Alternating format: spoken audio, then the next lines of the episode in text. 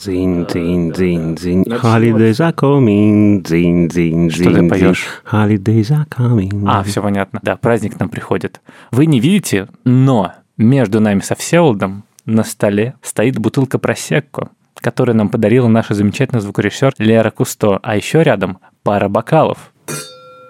И мне хотелось бы ближе к концу записи открыть эту бутылочку, чтобы отпраздновать вместе со всеми Новый год. Ну или, не знаю, перед записью, наверное, не профессионально, ну, то есть до нее. Мы уже так однажды делали э, на выпуске про Эйзенштейна. И получился сумбурный выпуск. Да, да.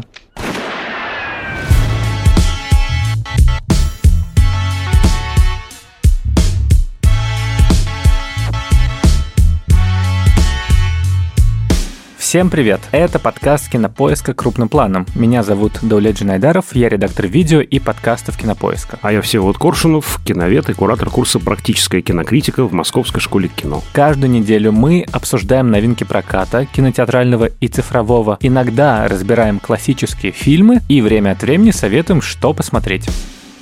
Про этот эпизод, как он будет построен? Сначала, думаю, мы разберем про то, каким был этот год, что он значил для кино, важные тренды, события, явления, феномены, обновления, а потом уже во второй половине посоветуем фильмы, которые мы не обсуждали в предыдущих эпизодах, но которые нам понравились в этом году. Такой вот списочек на каникулы и любимого за год.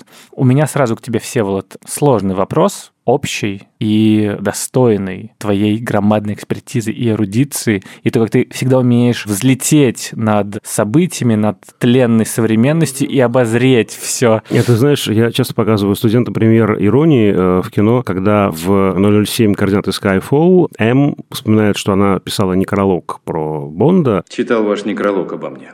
И как? Плакал. Ну вот то же самое, это плачу сейчас, слушая тебя. Все-таки, Всеволод, скажи, как кандидат искусствоведения, каким ты запомнишь 2021 год? Просто я недавно пытался понять, какой же сюжет у этого года, и понял, что не могу однозначно ответить на этот вопрос, потому что про 2020 все очевидно. Там понятная драма. Это коронавирус. Фильм «Катастрофа». Да, да, это который поменял все. Фильм «Эпидемия» на максималках.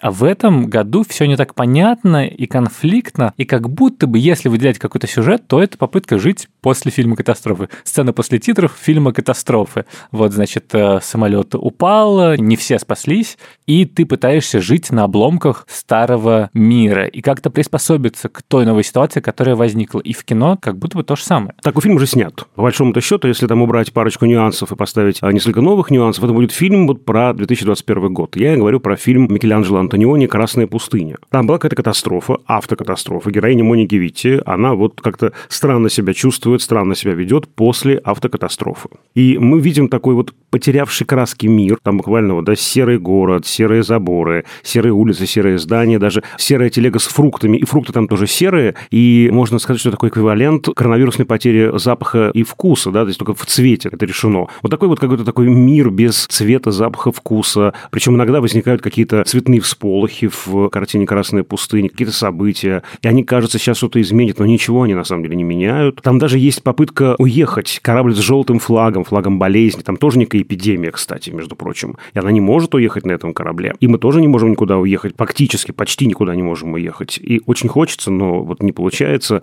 И вот это ощущение какой-то болезненной усталости, накопившегося какого-то раздражения, да, все вроде бы и неплохо, но как-то вот непонятно, да, вот уже хочется, чтобы было какое-то завершение, вот уже занавес упал, да, это кончилось, но все не кончается и не кончается, все новые и новые штаммы, омикроны, я уже устал бояться за себя, за близких людей, устал уставать, ну, уже вот все устал, да, вот, не знаю, вот очень такое прямо выморочное какое-то состояние, вот морок красной пустыни, это вот болезненное состояние персонажа Моники Витти, оно, вот, по-моему, очень точно описывает, что мы сейчас чувствуем, да, и поэтому я согласен с тобой, конечно, Новый год, даже если он и будет... Он точно будет. А вот не знаю, будет ли он Новый год. Потому что это какой-то такой странный мерцающий образ какой-то вате, в каком-то расфокусе. Вот он как-то будет, да, но это уже не тот Новый год, который вот тогда нас как-то будоражил. Я помню, прошлый Новый год тоже такой расфокусированный вот праздник, если честно. Не знаю, вот такое странное ощущение такой непростой экзистенциальной драмы, где размыты какие-то даже конвенции. И вот в этом таком рыхлом каком-то, да, в этой рыхлой структуре мы прожили этот год. Это ощущение, которое есть от жизни, от какой-то культурной, социальной повестки, политической. Но если мы говорим про кино, то кажется, что здесь есть вот эта вот некоторая, знаешь, вот эта вот линия, которая бибикает и показывает, насколько ты, значит, жив, она как-то пик, пик, пик и возвращается на круги своя. Ну, то есть у нас выходят снова блокбастеры, которые откладывались с 2020 года. Наконец-то, условно, Джеймс Бонд, фильм «Не время умирать», финальная часть приключений с Дэниелом Крейгом, все-таки выходит на экраны, собирает под 800 миллионов долларов во всем мире. Понятное дело, что это не так много, как могло быть,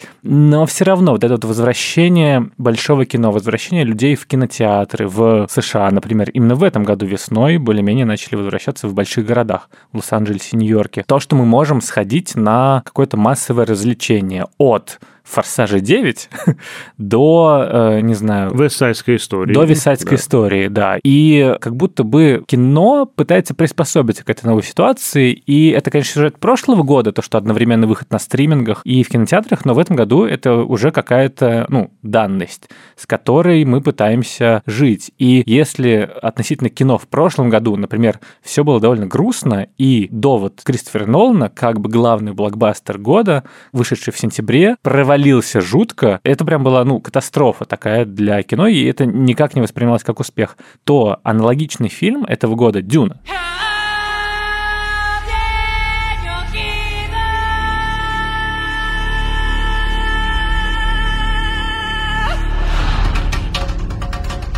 тоже вышедший в сентябре, тоже Warner Brothers. Тоже артбастер такой. Тоже да? артбастер, тоже как бы крутой авторский режиссер. Уже довольно прилично собрал во всем мире. Да, вышел почти одновременно, как-то близко к прокату в стриминге HBO Max, но тем не менее от него нет ощущения провала. И мне кажется, что вот это вот ощущение возвращения, оно в этом году есть. Канны провелись, наконец, за два года. Ну, ты знаешь, в этом случае, да, а если продолжать такую прям новогоднюю метафорику, то как будто бы мы взяли елку новогоднюю и готовы эти игрушки, фильмы игрушки ну, повесить, да, и все-таки обратно их засунули в коробку. Ну, до будущего года, до лучших времен. Вот в этом смысле кажется, что елка даже перегружена, потому угу. что, правда, очень много всего, очень много всего интересного, и ну, вот ощущение, особенно по контрасту, конечно, с предыдущим предыдущим годом пустоватым, да, годом во многом тишины, это такой год многоголосия. Мне, например, страшно нравится. Это понятно, что не тенденция этого года, это такая большая тенденция последних десятилетий, но все ключевые награды у нас в руках женщин. Это год э, женской режиссуры. От Хлои Джао, ее триумфа на Оскаре, до Адри Диван и ее фильма «События», который получил главную награду Венецианского кинофестиваля, а чуть раньше Жюлия Дюкарно получила главный приз э, за фильм «Титан» в Каннах. И особый взгляд, наконец-то, в России и у женщины-режиссера, у Кира Коваленко, фильм фильм «Разжимая кулаки». То есть вот есть ощущение такого прямо взлета женской режиссуры. Понятно, что, еще раз говорю, это такая длинная тенденция, и, в общем-то, долгий был маршрут у женщин в кино. И тем не менее, это меня очень радует. Да, и мне кажется, что вообще этот год – это какой-то итог э, вот этот перелома той травмы, которая случилась в прошлом 2020, когда все тенденции, которых все только как бы размышляли, а будет это в будущем, вот как вот, они как-то прям быстро начали внедряться в жизнь. И как бы условный кинофестиваль онлайн, берлинский, который провелся из-за того, что в Германии был локдаун, и, ну, мы все понимаем, что это ради безопасности, он случился. Сложно было представить, как можно кинофестиваль провести онлайн. Тем не менее, вот и он, и Торонто, кажется, также проводился. В интересное время живем. То есть то, какие изменения мы могли до этого там за десятилетия обозревать, какие-то коренные изменения, мы сейчас видим вот в этом году. Это, безусловно, так, хотя мы уже это обсуждали ровно год назад, и здесь нет правильного ответа, хорошо это или плохо, огромная дискуссия по поводу онлайн-фестивалей. С одной стороны, да, почему нет, и много людей, которые не имеют возможности поехать по ряду причин э, ни в Берлин, ни в Торонто, ни в Парк-Сити, на фестиваль Санденс, могут это сделать, а с другой стороны, это нарушает как бы разъедает кислотой главный принцип фестивального движения, принцип праздника, премьерности, эксклюзивности, такого смотра, да, смотра кино, где очень важно общение, да, вот это вот контакты, коммуникация. И вот здесь, конечно, действительно много дискуссий. С одной стороны, это хорошо, с другой стороны, сложно, и эта дискуссия не утихает. И опять же, вот окно дистрибуции между театральной премьерой и выходом на стримингах или там показом на телевидении все сокращается сокращается. Скандальным образом фильмы выпускаются одновременно и там, и там. И мы помним, да, к чему это приводит, к жуткому скандалу Скарлетт Йоханссон versus Дисней. Ну, в общем, правда, это интересно. Я бы не совсем как бы вот, ну, не знаю, махал э, флагом, да, или шашечкой, что как хорошо мы в этом новом прекрасном будущем. Это будущее, конечно, интересно, но, наверное, прекрасно. Нам в нем жить, но в нем еще нужно разбираться и много вопросов. И с интересом я на это смотрю, скажем так, без э, дикого прям энтузиазма, может быть, и фанатизма, да, о, как классно, наконец, новый мир, который мы так долго ждали. Э, в любой ситуации есть плюсы и минусы. Давайте почитаем баланс. Да, да, давайте почитаем все. Плюсы На весах минусы, измерим. Да. да, это как в фильме Елема Климова «Добро пожаловать» или «Посторонний вход воспрещен», там детей взвешивали, они же должны были набрать вес за смену в лагере пионерском. Если кто не набрал вес, это как бы грустно. Андронов 0, Барабин минус 8 грамм, Гарбузов минус 50 грамм, Минус сколько? Если говорить о тенденциях, которые в этом году очень ярко проявились, то я бы еще одну выделил. Это некоторое возвращение старых любимцев. Ну, то есть идея того, что нужно снимать фильмы, чтобы народ пришел в кинотеатры, по какой-то известной интеллектуальной собственности, продолжать франшизу, делать экранизации, брать э, культового персонажа, она доминировала последние 15 лет. Но в этом году прямо какое-то буйство этих возвращений и на телевидении, и в кино, то есть вот прошлый выпуск наш был про «Матрицу». Спустя 20 лет внезапно Киану Ривз вновь примеривает черный плащик и пытается останавливать пули. Или «Секс в большом городе», который вот тоже вышло продолжение. «Реюнион друзей», тоже абсолютно ностальгическая штука. Будет реюнион Гарри Поттера, Декстер вернулся. Человек-паук, который мы тоже будем обсуждать, не будем спойлерить, но он тоже во многом построен на ностальгии 20-летней давности. И я не знаю, как к этому относиться, если честно. Это вроде как интересный всегда поворот, когда ты старых героев пытаешься как-то по-новому приспособить к изменившейся ситуации. То есть это всегда интересный прием формальный.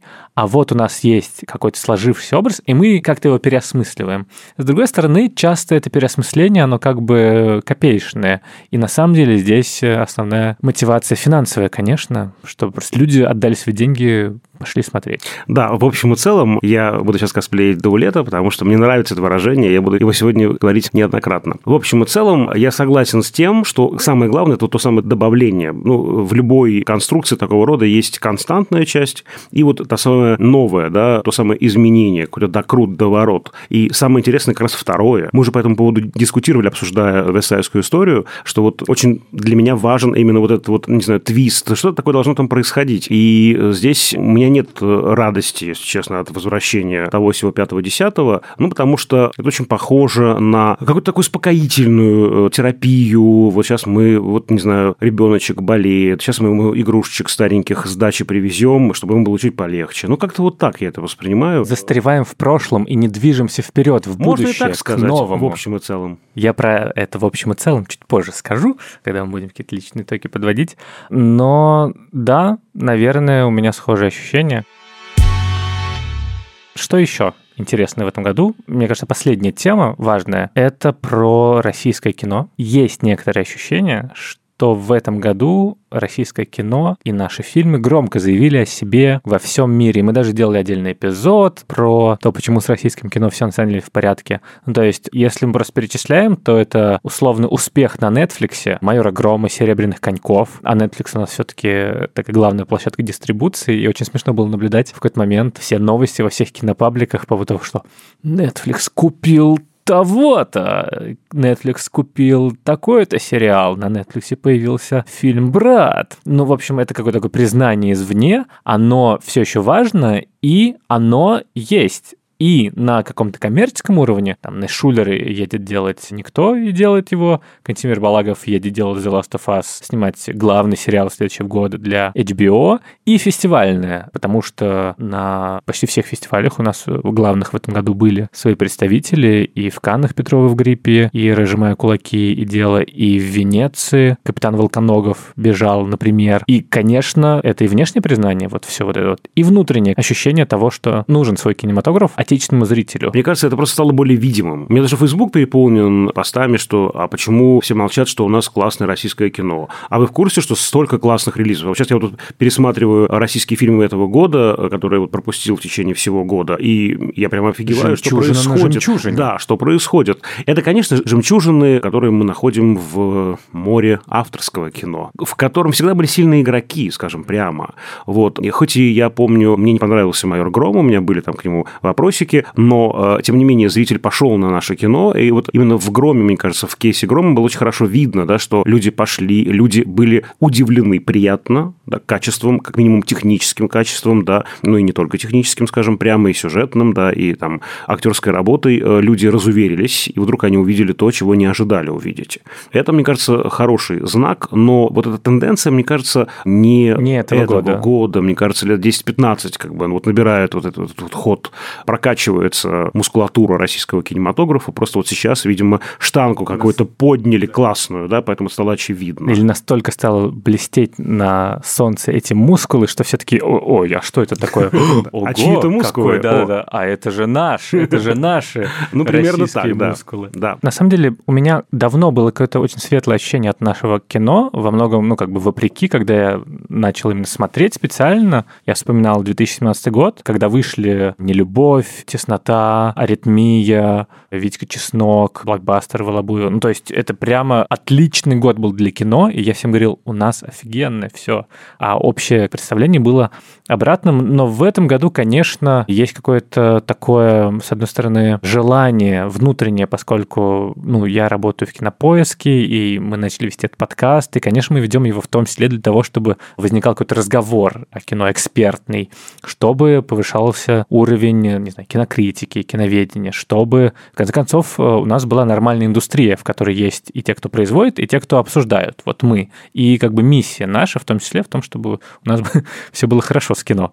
Но, кажется, есть очень много проблем. Не то, чтобы мы их сейчас будем все обсуждать, но, кажется, главный текст про кино в этом году, в индустриальном смысле, да и вообще, это статья Олеси Герасименко на сайте русской службы BBC про то, как у нас все устроено с точки зрения цензуры, запрещенных тем, запрещенных актеров, что ты не можешь снимать про ЛГБТ-персонажей, что тебе зарубают, не знаю, сериал про священнослужителей, что актеры, которые выходят на митинги и протестуют, они оказываются в черных списках. И вот ты все это читаешь, и прямо как-то грустно становится за кино и за то, что вот был какой-то момент, вот это вот 2-3 года условного взлета, когда хоп-хоп-хоп появлялось все больше и больше и больше классных проектов, смелых, э, на неожиданные темы, которые давали голос тем, у кого голоса до этого не было. Это же главная функция, одна из главных функций кино.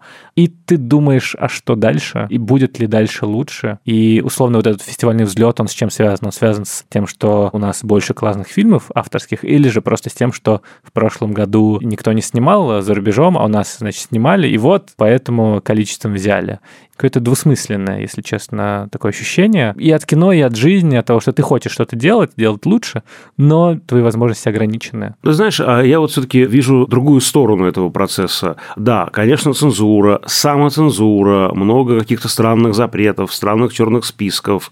Тем не менее, было много интересных, смелых работ на кинотавре в секции короткого метра. То, что делают студенты, о чем они говорят, это же смелые ребята, которые готовы рисковать, их не сковывают, да, никакие никакие обязательства, никакие подписи там на каких-то документах официальных, и поэтому они могут делать, что хотят. Разумеется, они понимают, что существует этот вот, там, условный цензурный колпак, но я вижу, что этого больше и больше, это нарастает. Эти фильмы не боятся награждать на фестивалях, да, и вот я надеюсь, что рано или поздно эта сила, идущая снизу, идущая от молодежи, которая приходит, естественным образом приходит в кино. И вот я надеюсь, что это как-то изменит ситуацию рано или поздно, потому что помимо этих этих больших проектов тяжеловесов есть кино на коленке, есть малые формы кинематографа, есть кино, которое можно делать просто на очень небольшие деньги и выкладывать их э, в своем YouTube, в конце-то концов. Что-то меняется, да, и вот эти смелые темы находят какие-то другие площадки для высказывания. Мне кажется, все-таки какие-то есть подвижки в лучшую сторону, и я смотрю в это будущее с оптимизмом. Прошлый год, 2021, уходящий, он как красная пустыня. Микеланджело Антониони. А какой бы ты хотел 2022, чтобы в каком фильме ты оказался? Я подумаю, пропускаю ход, давай сначала ты. Мне, наверное, хотелось бы, чтобы это был фильм «Амели», чтобы можно было уйти в какой-то мир фантазий, в котором тебе хорошо, и чтобы он был такой яркий, весь интересный, с музыкой Яна Тирсена, но при этом, чтобы в какой-то момент мы все-таки такие поняли, что нет, фантазии, это как бы уходить в них совсем невозможно. И в жизни вообще много всего трагического происходит, но при этом не нужно слишком отчаиваться, нужно выйти в этот мир реальный, ринуться навстречу нему и действовать. То есть не просто мечтать, а действовать. Я придумал, в какой фильм я хочу попасть. Это, к сожалению, не очень хорошо известный фильм Вима Вендерса «Лиссабонская история», когда звукооператор из Берлина получает открытку из Лиссабона от своего друга-режиссера. «Мне нужна срочно твоя помощь, бросай все, бери свои все эти штуки, звукорежиссерские, приезжай, мне нужна твоя помощь. Он приезжает в Лиссабон, в квартиру своего этого друга режиссера, а его нет, он уехал, надо его дождаться. Он оставил какие-то уже снятые материалы, он их смотрит и подбирает для них звуки. Это фильм влюбленности в реальность. То есть вот он по этому Лиссабону ходит, он слушает какой-то гургур толпы, записывает фонтаны, как чайки кричат на пристани, записывает, значит, как там бабах-бабах, этот вот, значит, машины едут на паром и с него съезжают. Вот такие вещи какие-то обыденные, казалось бы, да, но из них складывается такой аудиальный портрет города, такой звуковой ландшафт. И для меня это кино про то, что, ну, конечно, Лиссабон прекрасный город сам по себе, и, в общем, там можно этим напитываться и насыщаться, мне кажется, бесконечно, но если мы, не знаю, во двор своего дома выйдем с этой задачей по-новому посмотреть, да, на это, а что будет, если я буду звукооператором?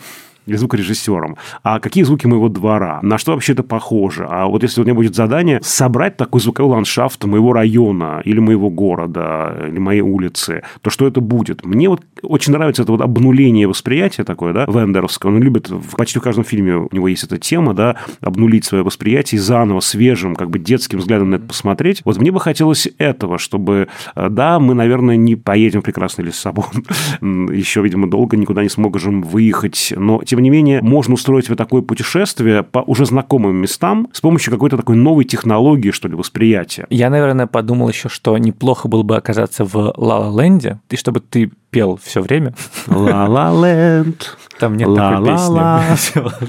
Нет. Или в фильме «Таинственный лес», ну, короче, в каком-то фильме М. Найта Шьямалана, чтобы в конце года оказалось, что на самом деле ковида нету, и это все глобальная инсценировка. И на самом деле все нормально, все можно Ну да, такое шоу Трумана еще в каком-то смысле, да? Да, шоу Трумана, что мы внезапно, слушай, в шоу Трумана. Нет, да я не хочу в шоу да? Трумана. Ну, слушай, там столько боли от этой правды, и там правда, на самом деле, вроде освобождающая, но при этом столько всего, не знаю, обмана какого-то. Угу. Нет, нет, я не хочу. Ну, это ложь. То ну, есть, понятно. Получается, что ковид – это ложь, столько всего пережито. Ну, не то чтобы зря, но оно, ну, такая манипуляция или как игра Финчера из же серии, да, все это, знаешь, вот под колпаком мы каким-то были и вышли из него. Нет, мне как раз хочется проживания этого ага. каждый день. День сурка тебе хочется.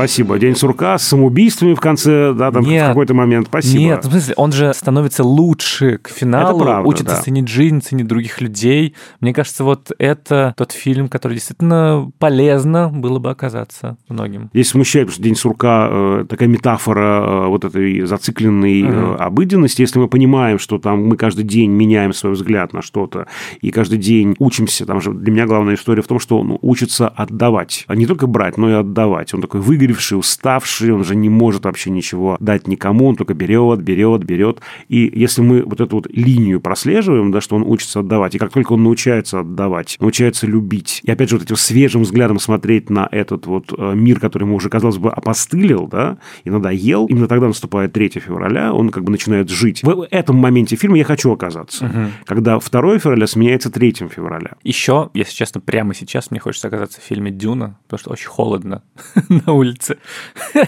Нет. А там? Да нет, слушай, ну там три пальмы, которые те сгорают, знаешь, поэтому как-то не очень не хочется в Дюну. Если прям в таком, ну слушай, давай подумаем, что это может быть. Какой-нибудь такой искристый, морской. Челюсти. Челюсти прекрасно. Только чур я акула. Да. Если ты, я конечно, акула, да, то нормально. Нет, на самом деле думаю, что мне всегда интересно оказаться в фильме «Вечное сиянчество разума». Грустный потому что он. Он грустный, а так э, как бы давайте будем реалистами. Следующий давайте год будем будет как бы да. грустный.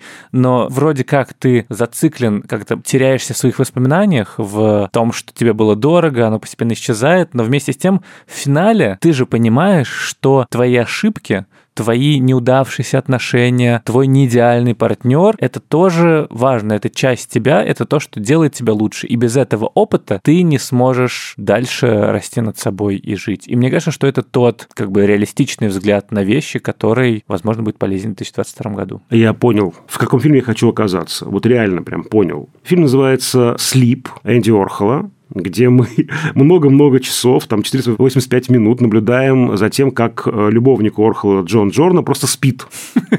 Я хочу спать много, долго, чтобы никто меня не трогал. Желательно, чтобы еще и не снимали меня в этот момент, да, но вот я вот хочу оказаться в этом таком каком-то бесконечном или очень длинном, по крайней мере, сне. Сейчас э, все заснет, а я буду его снимать на видеокамеру. Что? Какой год на дворе? Какой год? 2044. Эйзенштейна оживили все, Влад.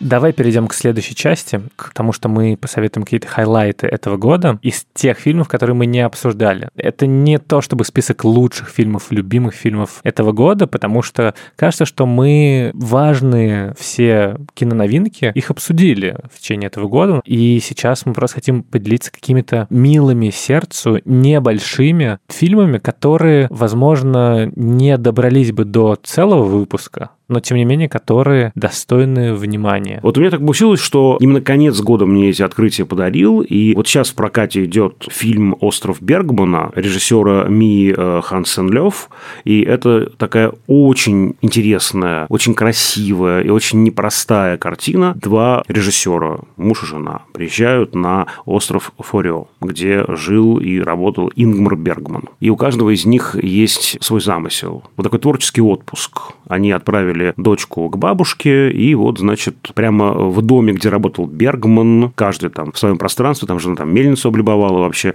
они вот сидят и пишут. Ну, и у мужа, которого играет э, Тим Рот, кстати, потрясающая здесь у него роль, у него все получается, там вдохновение, он там свой фильм привез, там какие-то дискуссии, все счастливы видеть этого классика, хоррор, кино, он хорроры якобы снимает, Тим Рот. А у нее вот не очень складывается. И даже э, когда она рассказывает некий уже сложившийся или более более-менее сложившийся замысел, мы видим, что он едва слушает ее, он погружен в свои мысли, он как-то вот уезжает, э, то приезжает. Ну, в общем, как-то они вот э, вместе и порознь все время, да. И это такая очень классная картина про природу творчества и про семейные отношения, и вообще как быть вот в творческой паре, да, как они вот, интересно, там общаются. Но самое интересное, конечно, э, здесь фигура Бергмана, потому что здесь все пропитано этим Бергманом, вплоть до каких-то прям, ну, не знаю, странных вещей на уровне пошлости, условно говоря, там есть автобус, который их возит на экскурсию. Это называется Бергман Сафари, прости господи. И в автобусе же есть телевизор, который показывает фильмы Бергмана. Там условную седьмую печать, там, я уже не помню, что именно показывали им на телевизоре. В общем, Бергман кругом, вот так много, что он уже обесценивается. И это, конечно, очень классный фильм. Особенно, если вы любите Бергмана, особенно, если вы видели многие его фильмы, там все эти отсылочки, вот просто играть разными красками. Это прям очень-очень красивое кино. Здесь красиво. Слишком красиво. На этой кровати снимали сцены из супружеской жизни. Фильм, который заставил миллионы людей развестись. Ненавижу писать. Так займись чем-то другим. Например, стать домохозяйкой. Хм, достойное занятие. Я посоветую фильм, который вышел в конце августа, когда у нас был творческий отпуск, небольшой перерыв. И это фильм, мы его не успели обсудить, хотя он явно достоин отдельного выпуска, я только о нем коротко отписался в телеграм-канале. Называется он «Легенда о зеленом рыцаре» режиссера Дэвида Лоури в главной роли Дэв Патель. И это современная интерпретация средневековой поэмы про рыцаря круглого стола, но сделанная максимально артово. Ну, то есть это как если бы из «Игры престолов» вынули весь экшен и дали снять ребенку Терренса Малика и Дэвида Линча. Это был бы странный очень ребенок, но при этом завораживающее зрелище, если честно. Он в процессе тебя довольно сильно раздражает, потому что он э, какой-то весь такой аморфный, он слишком красивый, слишком манерный, ты не понимаешь, к чему все это, но от него сложно избавиться. То есть ты продолжаешь к нему возвращаться и после просмотра.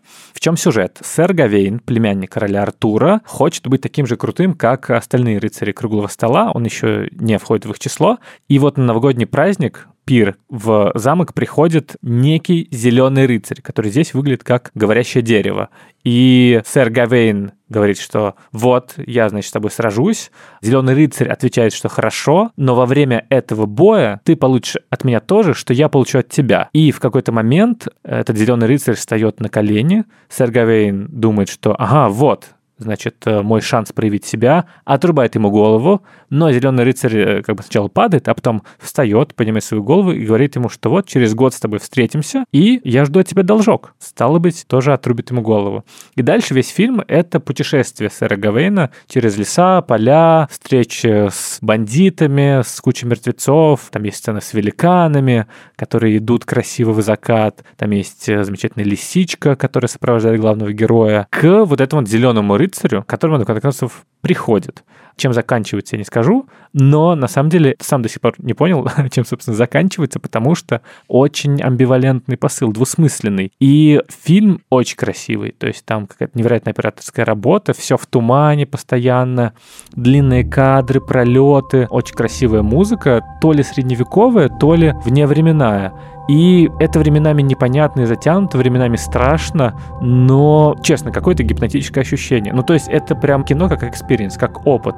И, кроме всего прочего, вот эти вот всех формальных особенностей, это еще, как мне кажется, такая классная деконструкция маскулинности. Вот этот миф о рыцарях круглого стола, мифа о героизме, о подвиге, но, может быть, и нет потому что фильм позволяет, в общем, разные интерпретации к нему применить, и в этом его какая-то такая сила невероятная, что тебе хочется его обсуждать и разговаривать о нем и спорить, а что все-таки это было.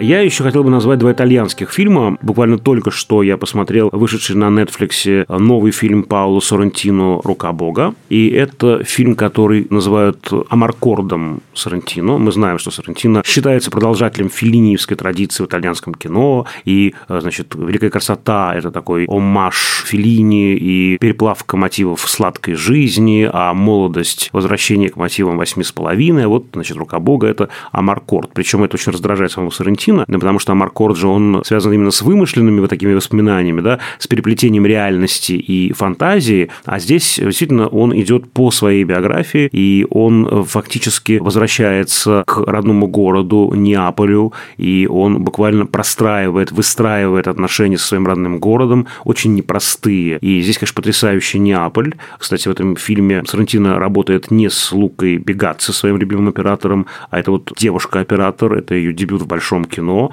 Это Дарья Д'Антонио. Невероятная, мощная, конечно, работа.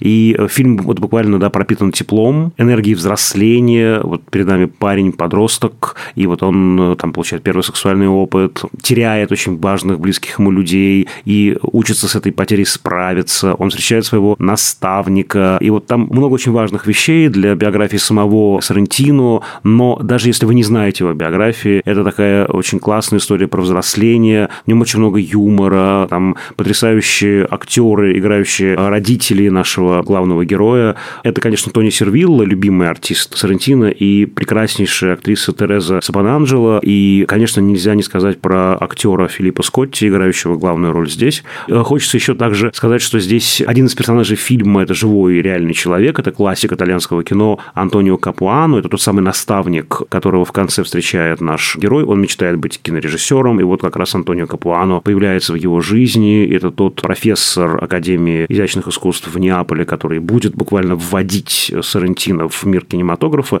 И как раз вот в Россию приехал в этом году новый фильм Антонио Капуано. И вот на фестивале РИФ, членом которого я являлся, был показан фильм «Иль Буко Интест», «Дыра в голове», с той же самой Терезой Сапананджело в главной роли. Главная героиня – это женщина, ей в районе 40, и она непонятно чем занимается. Она не может найти себя, она не может найти постоянную работу, потому что она не понимает, кем она хочет быть. Она не может построить отношения ни с кем. Она живет с матерью, а мать почти все время молчит. И выясняется, что отец этой девочки был молодым полицейским, который разгонял демонстрацию студентов в 1977 году в Милане. И один из студентов достал пистолет и выстрелил. И случайно попал как раз вот в этого отца нашей героини. Она родилась уже после его гибели. Она вообще-то события не застала, но это событие каждый день влияет на нее. Как она говорит сама, у меня дыра в голове. Вот такая пустота, дыра, которую нечем заполнить. И она выясняет, что убийца спустя много лет вышел на свободу. И она едет к нему, она хочет с ним встретиться и предъявить ему эту претензию, эту дыру в голове, которую нечем заполнить.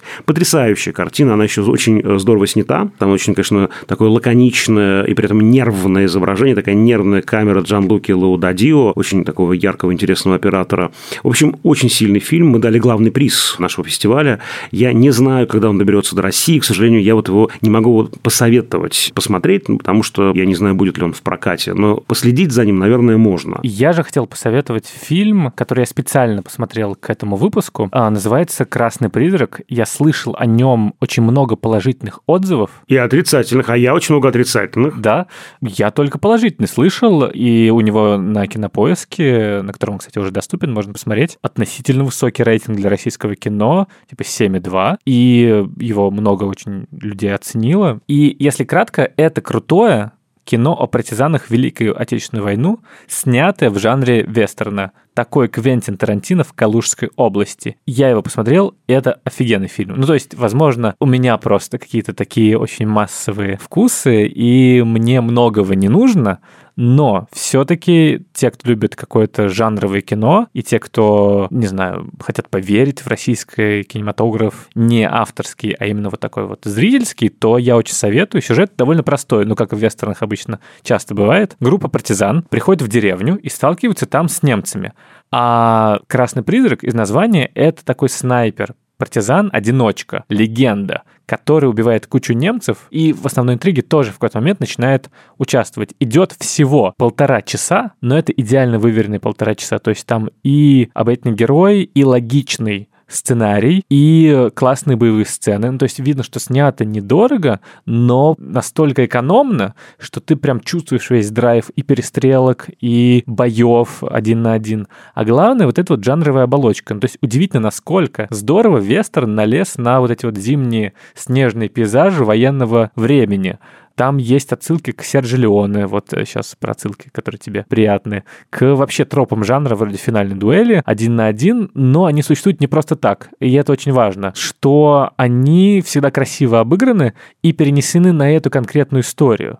И это не просто такое жанровое упражнение, этот фильм работает и как военное кино тоже, как кино о партизанах, и оно очень уважительно относится к всей этой традиции. И тут есть отсылки к Ларисе Шипитько, к «Восхождению». Собственно, одну из ролей играет Владимир Гостюхин, который исполнил одну из главных ролей в «Восхождении». Есть отсылки к «Радуге» Марка Донского. Здесь нету вот этого вот полного иронического остранения, как у Тарантино. Buongiorno а есть такое уважительное отношение к советскому кино, к войне, к подвигу людей, простых того времени. То есть это как-то обесценилось немного, это слово «подвиг» во время войны. Затерлось. Затерлось, да. И действительно, ты когда смотришь начальные титры, там вот это Минкульт, Российское военно-историческое общество, думаешь, ну, сейчас опять будет какая-то пластмассовая патриотическая херобора. А нет, Здесь все очень бодро, здорово, и есть вот это вот идея главная про уважение и благодарность неизвестному солдату. Ну, то есть это не какой-то вот герой один, известный нам, который задокументированный, вот его биография. Нет, это в принципе про то, как, собственно, совершалась механика победы, и что важно, а что не важно. И здесь есть этот гуманистический пафос, очень человеческая история. И удивительно, как все это в одном фильме, в общем, срослось. И я прямо получил громадное удовольствие во всех смыслах. Говорят, только немец зазевался. Он тут как тут. Всех положить. И только его и видали. Такого страху на них нагнал. Бабка, не горюй. На физику давит, понимаешь? И вот у меня тоже финальный мой выбор, четвертый мой фильм российский. К сожалению, он еще не вышел в прокат, но мы видели его на кинотавре, и я надеюсь, что он доберется скоро до российского проката. Он называется «Мама, я дома». Сделал его ученик Александра Николаевича Сакурова Владимир Битоков из той самой мастерской, где учились в Кабардино-Балкарии и Кира Коваленко, и Александр Золотухин, и, конечно, Кантимир Балагов. Действие там тоже происходит в Нальчике. Главная героиня, там совершенно потрясающая героиня, единственная в городе женщина, водитель автобуса Тоня. Ее играет совершенно потрясающая Ксения Рапопорт. И там жуткая совершенно история. Она получает похоронку на своего сына. Она его сама пилила, что вот что тут в Нальчике прохлаждаешься, иди работай, иди работай. Работы особо нет. И он идет на войну, он устраивается в некую частную военную компанию и улетает в Сирию. И вот она получает похоронку. При том, что власти сделать ничего не могут, ведь как бы эти частные военные компании, они как бы полуофициально существуют, или даже вообще за пределами как бы российского правового поля, поэтому военком тут ни при чем. Он подорвался на мине, поэтому хранить нечего, и они хоронят пустой гроб. И, конечно, мать не верит в гибель сына покажите мне тело. Да? Раз его нет, значит, это или ошибка, или вы мне врете, хоть там ей какую-то огромную компенсацию выплатили, нет оснований подозревать. Но, естественно, сердце матери, конечно, верить в это не будет. И она акцию большую, значит, затеивает, да, она требует разбирательства вообще, что произошло и где ее сын. Она прямо с яростью героини Фрэнсис Макдорманд из трех билбордов вот буквально атакует все властные структуры. А властным структурам не до нее, потому что, значит, ждут высокого гостя. Под Нальчиком есть некое здание, какого-то санатория, в котором якобы Хрущев отдыхал, а может быть, по слухам, даже и Сталин. И, э, возможно, самые высокие гости из Москвы будут туда прилетать. А значит, мы его отремонтируем, а значит, там территорию благоустроим, а значит, и себе кое-что в карман положим. Так вот, э, власти не до героини Рапопорта, ее пытаются всяческим образом заставить замолчать. И однажды происходит невероятное. Появляется ее сын, его играет Юра Борисов. Говорит, мам, я дома. И все его узнают. Женя, Женя, Женя, Женя, она его нет. Ты какой-то непонятный человек. Ты подослан ими для того, чтобы я замолчала. Но в фильме до конца не ясно, подкуплены ли эти все соседи и родственники, или же действительно что-то произошло с ней, и она его не узнает. То есть до какого-то момента там вот все путается угу. настолько, что ты сам вот в этом газлайтинге существуешь какое-то время. В общем, очень мощная работа, мощные актерские работы, мощная история, камера Ксении Середы совершенно невероятная, конечно же. Очень жду эту картину в прокате. Если мы расскажем эту историю по телевизору, там, в интернете, тогда они зашевелятся. Он совсем чокнутый, а? Когда это кончится? Когда у меня сын дома будет. Давай, соединяй меня с Москвой. Мой следующий выбор опять про войну, но я не специально. Это фильм «Уроки фарси». Ох, я его тоже пропустил. Да, ты не смотрел, а мы его даже, я точнее думал, возможно, его в какой-то обсудить, собственно, в подкасте, потому что это фильм о Холокосте, главный герой в нем еврей, который выдает себя за перса, чтобы его не расстреляли, и, соответственно, после этого не расстрела нацисты решают выяснить, а как перс он или не перс, и говорят друг другу, а вот у нас же начальник, офицер, искал перса, приводит к нему, и тот такой, так, я оставлю тебя в живых, будешь работать на кухне, а взамен будешь учить меня фарси, потому что этот офицер хочет после войны уехать в Персию, в Тегеран, открыть там ресторан и нормально жить. А фишка в том, что главный герой, конечно, не знает фарси, он не перс, он еврей, и ему нужно придумывать язык и учить ему этого самого офицера. И вот, соответственно, из этой очень необычной, очень крутой драматичной завязки ты вот читаешь этот э, как бы синопсис, и тебе сразу хочется посмотреть, а как дальше?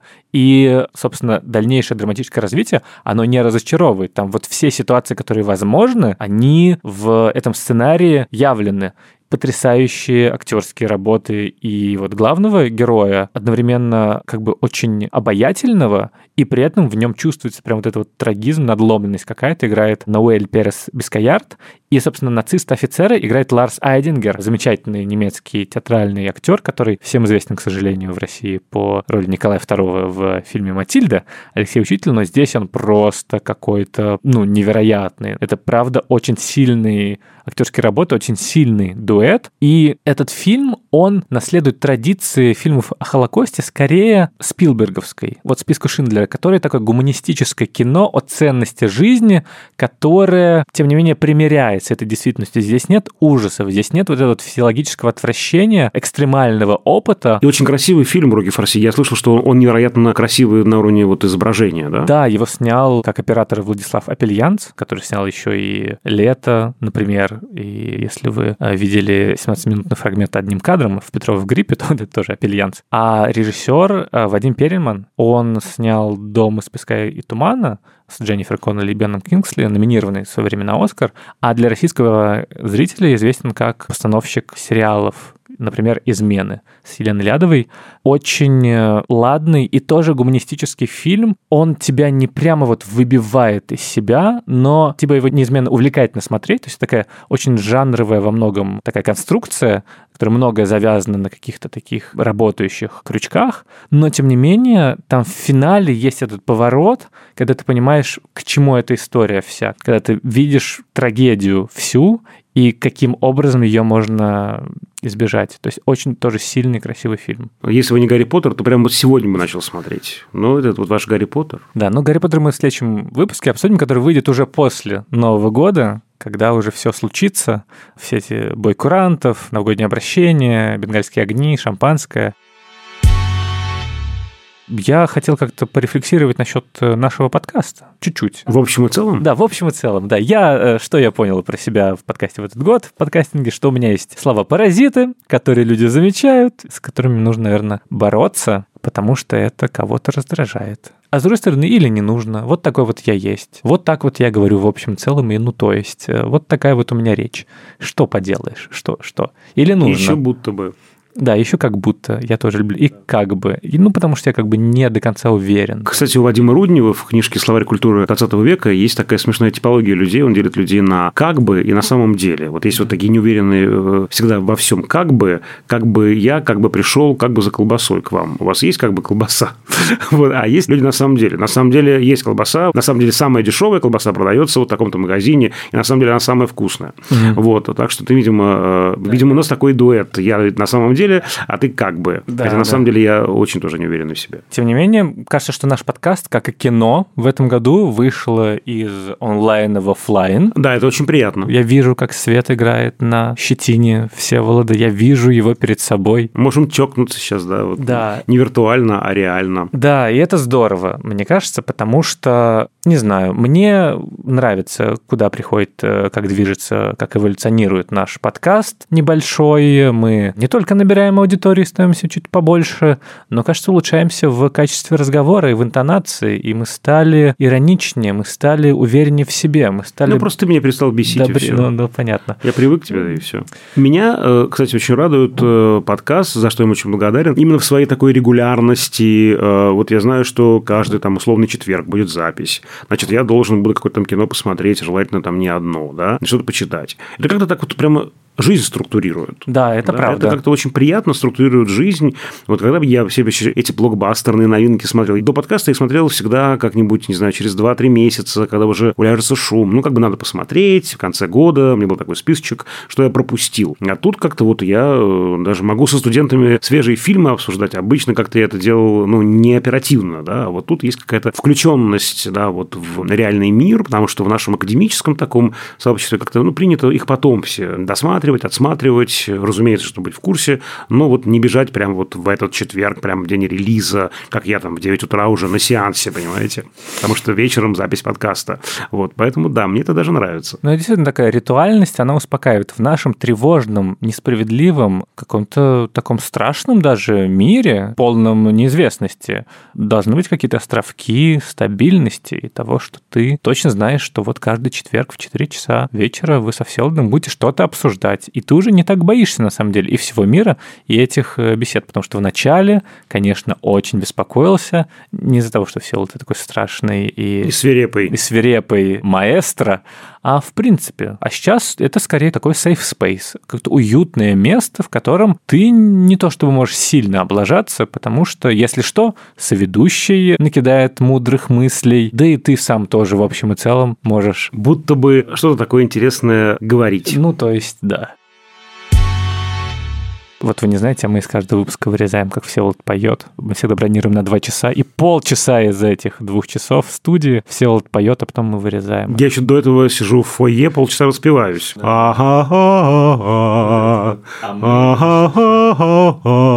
Мы еще в этом э, году завели телеграм-канал общим планом, в который выкладываем всякие Общим бонусы. планом Так что если вы хотите... Подписывайтесь общим планом. Лайкайте же нас общим планом. Если вы хотите, чтобы мы записали альбом из э, песнопений Всеволода, так называемый Коршун, из раннего, а, то пишите нам э, в комментарии к выпуску. целом. Да. А на этом я думаю, что мы можем и закончить. Вот, я хотел пожелать... А, а, ну, соответственно, я хотел, во-первых, открыть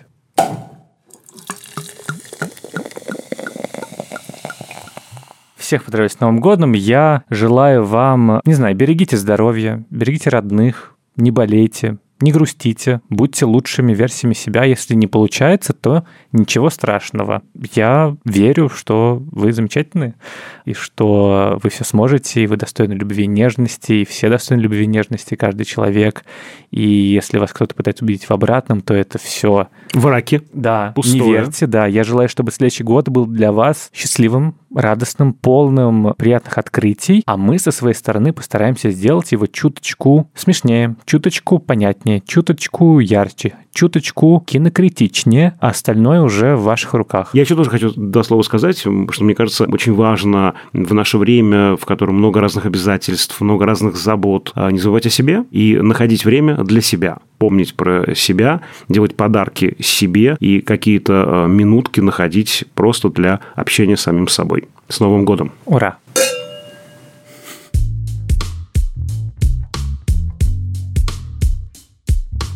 На этом все. С вами были, как обычно, Даулет как бы Жанайдаров. И Всеволод на самом деле Коршунов. В общем и целом, друзья, вы можете подписаться на нас во всех подкаст-платформах Spotify, Яндекс.Музыка, Apple Podcasts, Google Podcasts. Вы можете присылать нам отзывы, лайки, ставить сердечки, выставлять. Мы э, очень любим читать ваши отзывы, пересылаем их друг другу. Мы радуемся каждому новому отзыву, особенно положительному, поэтому ждем их от вас. Пишите нам ваши письма на почту подкаст собака кинопоиск.ру, а над этим эпизодом, как и весь год, работали звукорежиссер Лера Кусто и продюсер Женя Молодцова. Саунд-дизайн э, сегодня и всегда, в следующем году, в следующем веке, Всеволод Коршунов. Всеволод на самом деле Коршунов. Да. А потому что, возможно, ты не Коршунов. Кто сказал, что я Всеволод и Коршунов вообще? А вы у меня паспорт проверяли? это правда. При входе в студию не Просто проверяли. как человек пришел, начал записывать подкаст, мы такие, ну ладно, вроде нормально получается.